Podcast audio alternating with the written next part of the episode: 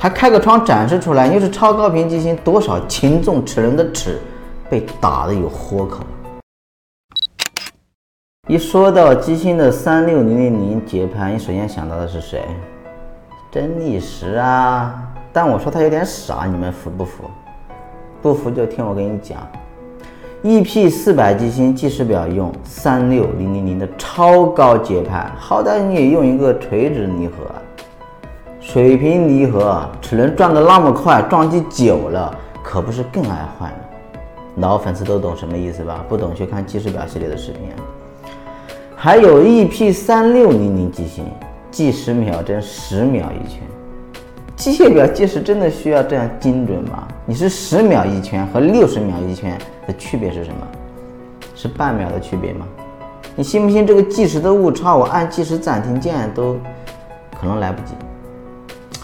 本身机械表的计时表，你要知道，它是给你测速和计时用的。你知道好也只能真的计时了。还有 EP 四零六幺机芯这个奇葩，你没法用硅油丝，因为专利啊。不懂可以去看上期视频有讲过。你用什么毛硅擒纵呢？治标那不治本，还开个窗展示出来，又是超高频机芯，多少轻重齿轮的齿被打的有豁口。当然还有更神奇的 EP 九零零四机芯，以后再说吧。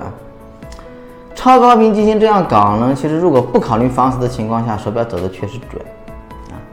有多准呢？和劳力士差不多啊。但是能准多久？一味的提高节拍来优化误差，这是不可取的，会让机芯什么磨损太大，很娇贵，懂了吗？那正儿八经的花瓶。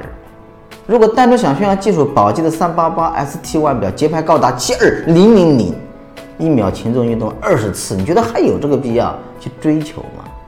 如果感觉还有呢，我觉得你的设计真的太差了。为什么这么说？下期再聊。